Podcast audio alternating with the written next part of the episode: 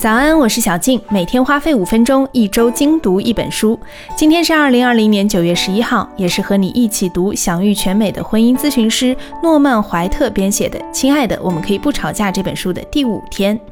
今天我们要一起精读这本书的最后两个章节：思维风暴和婚姻尽在掌握中。你知道婚姻中存在生活思维吗？来看三个例子。一位丈夫某天早早下班回家后，和妻子拥抱、亲吻，表达问候，但妻子却生气地盯着丈夫。为什么？一位妻子将丈夫借来的已经过期的书还到图书馆，丈夫对此却很恼火。又是为什么？一位丈夫向很多朋友夸奖自己妻子的厨艺，结果妻子却对丈夫的行为感到非常生气。这又是为什么？你肯定也很困惑，是不是？那是因为我们只听了一面之词，站在对方的角度。第一个例子中，妻子生气是因为她觉得丈夫突然早回家，就是想查查他在家干什么。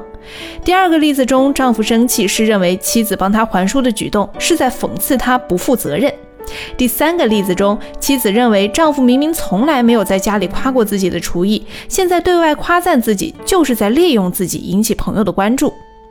你看，生活中往往就是因为这些思维定式导致婚姻关系破裂。我们总是不自觉地做预设，把别人想象成最差的样子，还很喜欢将事实夸大和过度概括化。比如，他总是迟到，你从来都不考虑我的感受，他就是一个挥霍无度的人，家里迟早被他败光。这些话描述的可能根本就不是事实，情况也根本没那么严重。但因为有了这样的思维定式，给对方贴上了消极负面的标签，这些其实都是失败主义思维。我还在另一本书《笑到最后：科学防治现代五大疾病》这本书当中读到过，长久的失败主义思维会增大患抑郁症的风险。抑郁症患者常常感到习得性无助，做什么都没用，做什么都改变不了现状。当然，关于这部分内容呢，我们下周一起精读《笑到最后》这本书的时候再来探讨。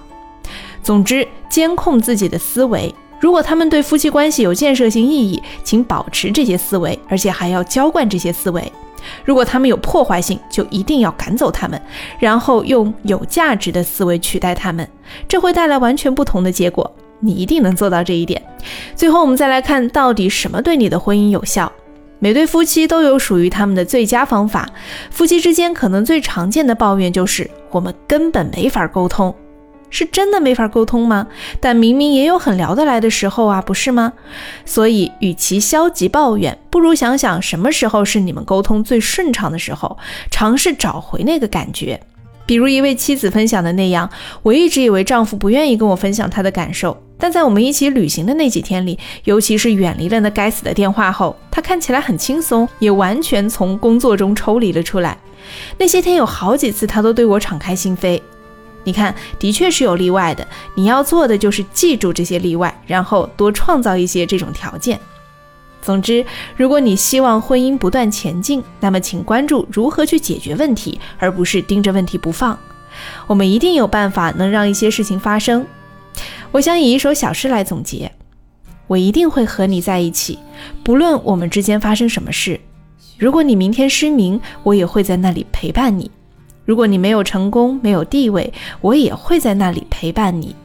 当我们发生争吵，当我们开始生气，我知道这些都是必然的。我会努力让我们在一起，即使我们看上去完全不一致，也都不能满足彼此，我也会坚持理解，坚持保护我们的关系。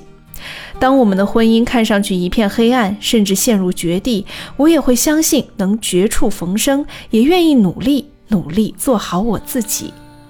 当乌云散去，天光重现，我们快乐无比。我会对生活充满欣喜，也会不懈的努力，让我们的关系更坚固、更甜蜜。以上，我们用一周时间一起精读完了这本《亲爱的，我们可以不吵架》这本书的内容，对我很有启发。你呢？OK，每天花费五分钟，一周精读一本书。我是小静，下周我们继续一起读书。Have a nice day。直到你眼中的乌云全部被吹到窗外。我已经虚度了时